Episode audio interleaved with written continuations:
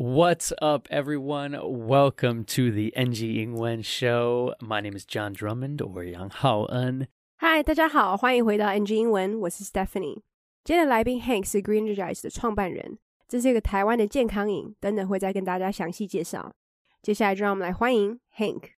Today, I am joined by the incredible Hank. Hank is the founder of Greenergize, which we will jump into later, which is an incredible health and wellness drink here in Taiwan. He is a serial entrepreneur. He is a lifelong learner. He is a super cool dude, and I'm so grateful to meet him.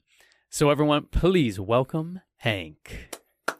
Thank you. Thank you for the kind intro, John. Bro, I, I have so much more to say, to be honest, but, uh, you know, I don't want our audience to be like, John, please shut up. Introduce the man. So great to meet you. Likewise. We got to meet through our wonderful co host here, Steph, right. and we got to chatting, and I was just like, dude, you're doing some incredible things here in Taiwan. So, without any further ado, could you do a little self introduction? Who is the man, the myth, the legend, Mr. Hank?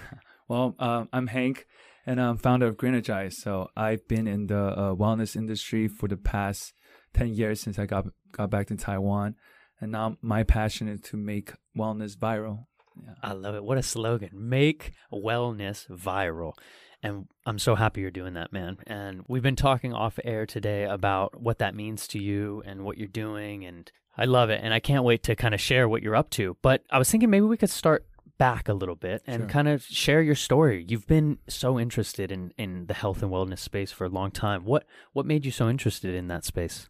From experience, you know, learning from like parents and stuff, it's for me is the quality of life is important, mm-hmm. and then seeing that, understood that health should be our number one priority. So Agreed. when I came back to Taiwan, and then like most of the people, how we understood about health, we started with fitness.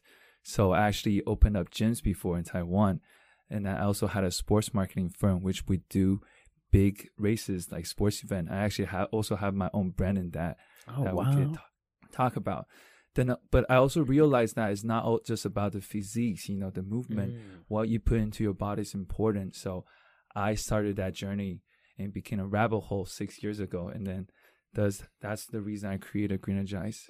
I love it, man. It's a great phrase right there. Rabbit hole. Yeah, when when we kind of dive super deep into into something, learning new things, you know, our, our hobbies, and I love that, man. And it's so important. And so now with your new venture, Gr- Greenergize, which is kind of a play on energy, energize, and green, right? Exactly. love it and you're focusing on kind of sourcing as as close to a, a real meal as you can with with the vegetables and the nutrients is that right Exactly. Exactly. cool man can you share a little bit more about that So, uh, started this journey. I realized that um, 95% of the supplements on the market has some form of chemicals in there. uh-oh So if our Uh-oh. intention was to be healthy and then you're taking all these chemicals daily, it doesn't do much difference as taking medicines.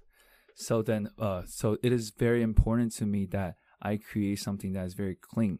So what I mean by chemicals is not only that, you know, a lot of things people take are in pills form, capsules. So to make into that, you to have to add some form of chemicals to uh, bind it and to Mhm. make it into a pill. And then the stuff they add into it are synthetic forms of the uh, vitamins and minerals. But you know, a lot of most all of these vitamins and minerals are presented in the nature uh, natural world. Right. So you know, we should be uh, sourcing that through food. So that's kind of my uh, my take on it. That my passion is to bring a health food that is closest to whole foods as possible. I love how you're saying that in the concept of, of course, if we can, you know, get it through our food right, that we're eating every day, right? Yeah. That's as that's the real source. But it's, you know, we talk about growing up. It was like eat the rainbow, and I'm like, I don't have time to eat the rainbow, and not to mention like the the money that might be necessary and the the time, you know, to to do all that. So we have then transitioned a lot to supplements. And as you said, right, we take that in pill form, we take it in powder form. But a lot of times we can, you know, these different companies to maybe save on cost and, and production, they add a lot of fillers, right? Exactly. And so you guys are, your company is focusing on trying to be as close to our natural food source as possible. Yeah. So basically, all our supplements are made 100% from food. Mm. So we uh load uh, freeze dry it to keep the uh, nutrition and content, and then you basically break it down to uh like the original powder form, and then all you do is you add into water and it becomes like a green smoothie. Hank 回到台湾之后，他就一直待在健康产业里，而且一待就是十年。那他的热情在于关注健康这件事情。 那他希望说可以让这件事情变得流行，或者让它爆红。那他刚刚有提到 viral，其实在医学上是代表传播性病毒，但如果是用譬喻的方式，那就是代表着疯狂流传或是爆红之类的。那来宾有提到，他对于健康产业有兴趣，主要是因为家人。那当然，他也是对于他自己的生活品质蛮要求的。他认为我们应该将健康放在生活中的第一优先。像其实很多人对于健康的理解就从健身开始，所以他其实在台湾有开过几间健身房，也同时开了一间运动行销公司。他们主要是办一些运动赛事。但后来他发现，其实健康并不是只有体态 （physique） 的部分，而是吃了什么其实非常重要。那所以他就开始这趟旅程，然后掉进这个无底洞。那他刚刚形容无底洞的方式是用 rabbit hole，对，就是兔子洞。那这是因为呢，这是从爱丽丝的梦游仙境，那可以代表无底洞，或是进入一个截然不同的世界。那像 Greenergize 用的就是 green 绿跟 energize 能量结合的。他们主打使用原型蔬菜，并且打造一个最接近原型的健康能量饮。他会开始这份研究，是因为他发现市面上有很多东西都掺杂一些化学成分。那如果我们的原本动机是为了要健康才服用这些补品，但却一直服用有化学成分的商品的话，其实跟服用西药是没有什么差别的。所以他决定做出一个纯净的保健商品。像很多保健食品都是胶囊状的，那其实这需要某种化学成分制成，而且里面的维他命很多成分都是用化学合成的 （chemically synthesized）。可是这些维他命明明就是在大自然中就可以取得的，所以我们应该从这些地方去索取才对。所以呢，他们的商品都是从食物索取，然后将他们用冻干的方式，让他们保有原本的营养素 （nutrients）。那接着就是把它磨成粉，所以之后只要加了水，就会变成绿能果昔 （smoothie） 一样。 So, thinking a little bit about kind of the future, you know, you guys are focused on the Taiwan market right now, and, and what do you think is next for you guys? Well, I mean, like we just started. For me, business is simply an idea that makes people's life better. So that is the true intention is to create a product that really fits the market.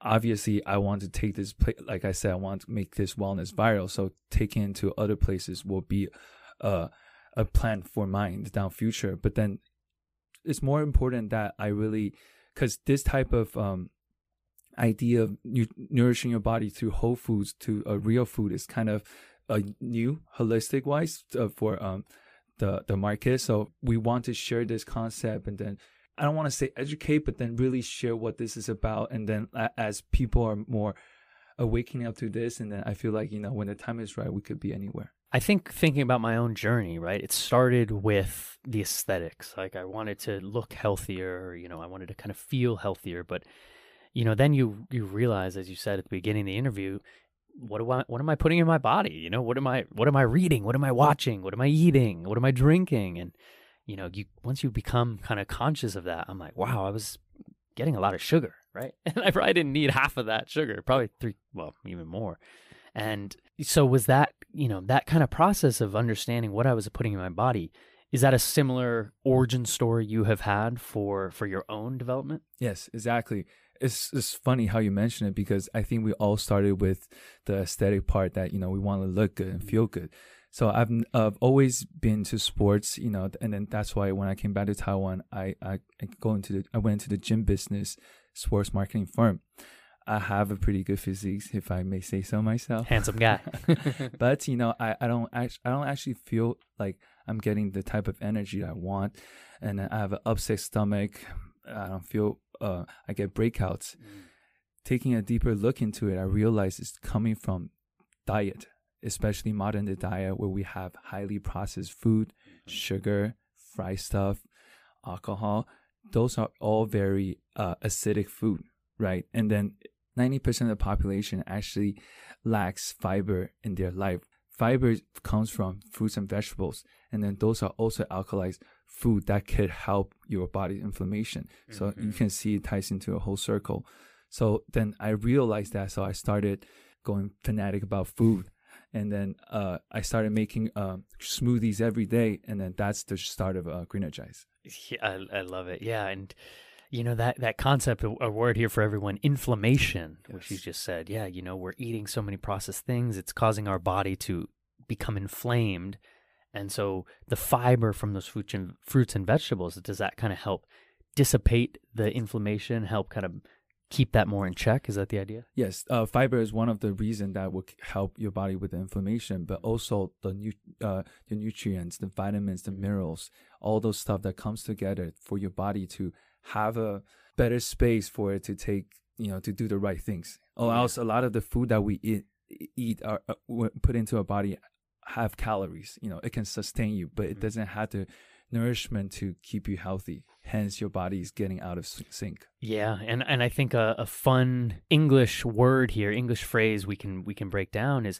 Do you mind be mind helping share with our audience what what is an empty calorie? You know, we we kind of talked about during COVID. You know, a lot of people are just eating random stuff. They think they're getting a ton of nutrients, but it might be creating something called an empty calorie. Can you share a little bit about that? Yes, so uh, there's actually a term that the WHO co- uh, term uh, coined that's called hidden hunger. So that ties into your idea of uh, empty calories. So we have enough food in the world to uh, keep everyone fed, you know, but a lot of the food are highly processed. They're uh, processed food. So wh- what what that means is it has calorie content. It has the energy to keep you alive, but it doesn't have the right nourishment to keep you healthy.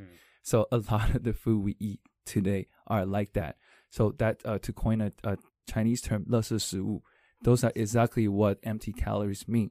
It's so it's called 食物, but then it has no nutri- uh, t- nutritional content in it. So and then eating a lot of it actually does more harm to your body because all the processed food it has all this chemical agent that to keep it fresh. You know, there, there's a study that uh, someone put left a burger, a McDonald burger in their coat for like two or three years. I saw this. and nothing. It, it it- it's still the same.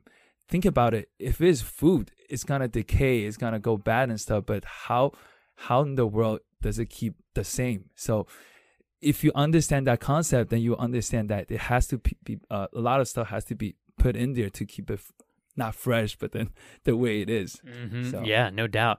And maybe do you think you know not not casting any judgment to anyone here, but maybe off the top of your mind, you, can you help our audience understand maybe what are some highly processed foods that we maybe eat every day in Taiwan? Okay, so this is a very simple concept I always share with people.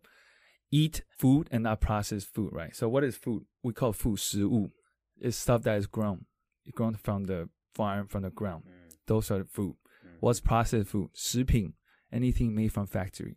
And then if you can just eat food and not processed food, you'll be healthy enough to have a quality, the quality of life you want.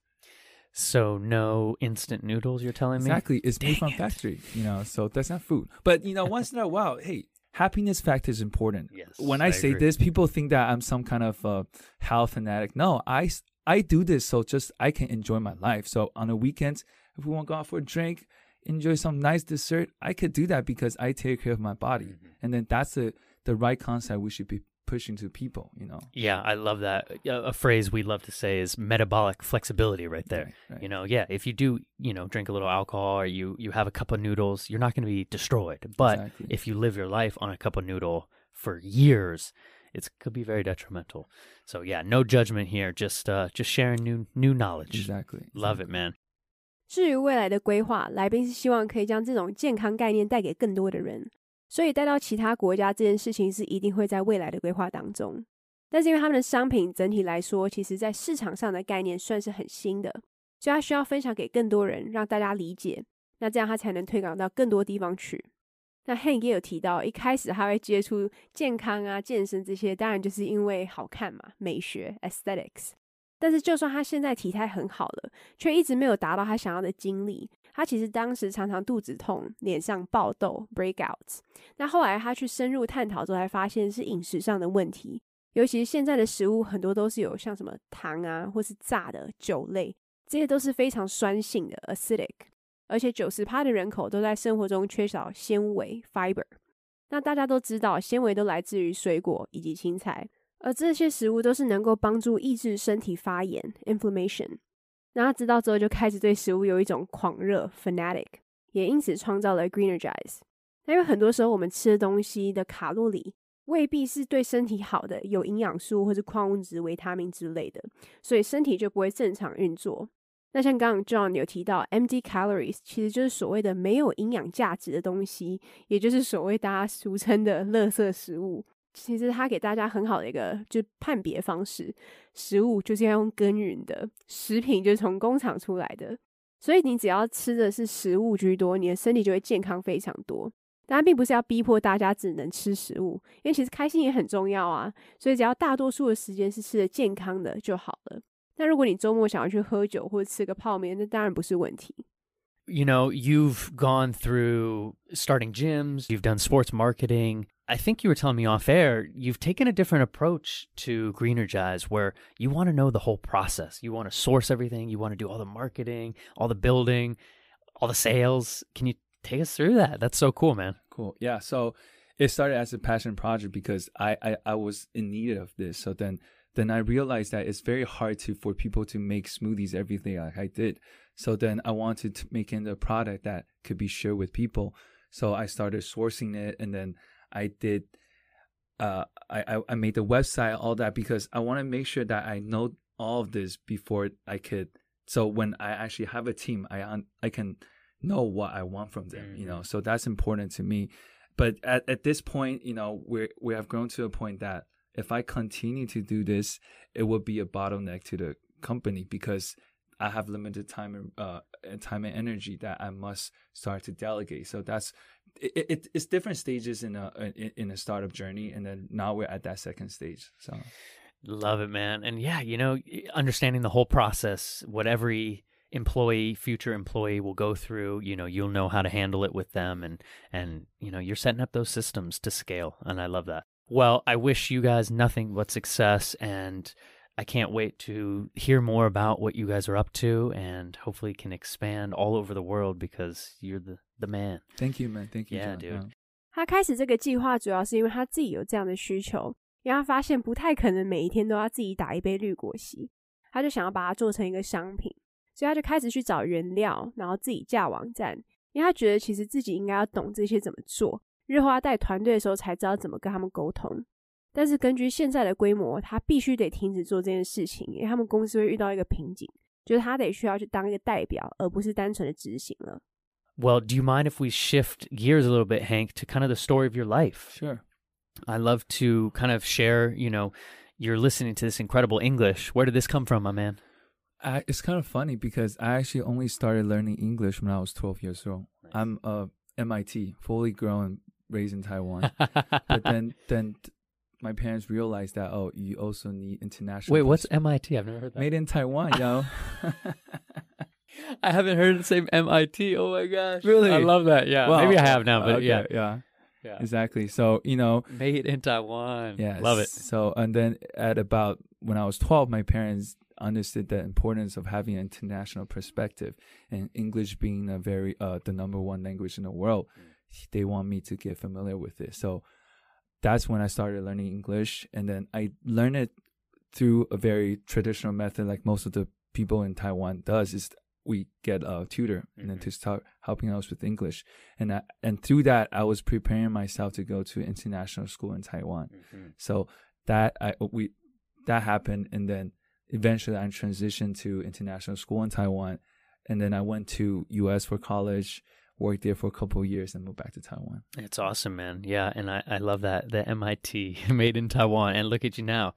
And so during that whole kind of transition period, were you aware of the importance, or did you know you just kind of trust the process, or, or you know did did your parents kind of help instill that in you? I feel like you know growing up because we're so familiar with what the Western world has, mm. you know, uh, right. like given us, you know, we're, we're used to seeing, you know, through whether it's NBA or whatnot, you're seeing those Western kind of culture influence. So it's very natural for us to want to learn so you could connect with that culture. Mm-hmm. So if uh, language was a barrier, that would be harder for me to do it. And it was cooler to you know be accepted into the Western culture kind of thing. So Mhm. for me, it's it's the interest in that that helped my learning in English. I feel like yeah Yeah, I, I love that, and you know, it's it's it's a great way. Any any language we're trying to kind of learn, it's yeah, you can find that new acceptance and new culture and and and understanding of different perspectives too, which I love. So, thinking about your journey, do you remember any kind of tips and advice that you could share with our audience? this is what I'm seeing. I feel like a lot of Chinese people do do have the ability to learn, and they do they do understand the English very well. If you like, if you're having conversation with it, they actually can understand. But the, one of the challenge, I don't like to say problem, is that they don't they're afraid to speak up. They're afraid to really interact with it. In order to get, get good at something, you must use it. You must not be afraid to use it, and that's how you practice. That's how you get better. So if my only advice is you know use your language you know find the right people to interact with and you have to create the type of environment that allow you to do that Mm-hmm. Yeah, I couldn't I couldn't agree more and it's it's you're so right. I mean, I think about all the interactions I have during the day. You know, I'm doing my best of course to speak in Chinese, but when we can share a little English, it's I'm always so encouraged, you know, to see they're like, "Oh yeah, you know, we can speak. It's all good." But just kind of getting over that fear, right? Exactly, Getting over yeah. that little fear of like, "Ah, I don't want to say anything wrong." But no, man. Foreigners don't care about any of that. Exactly, you know, yeah. everyone just wants to understand each other. Hank 是到了十二岁才开始学英文的，他是土生土长的台湾人哦，俗称 MIT Made in Taiwan。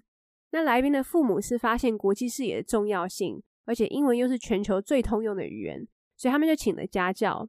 那后来他们其实也让他去读国际学校，也毕业后让他去美国读大学。那他觉得帮助他学习英文的转捩点，就是因为其实我们平常有很多西方文化的影响，例如 MBA。那他觉得要为了更加贴近这个文化，所以英文成了很重要的关键。他会给正在学习英文人的建议，就是要多开口说，因为他发现其实很多台湾人都听得懂，但要他们说英文的话，却成了一个挑战 （challenge）。他也觉得要创造那样子的环境给自己，多使用才会进步。 A question I love to end with is if you could go back and talk to a younger Hank, would there be any advice you give yourself about entrepreneurship, business, life, language, anything?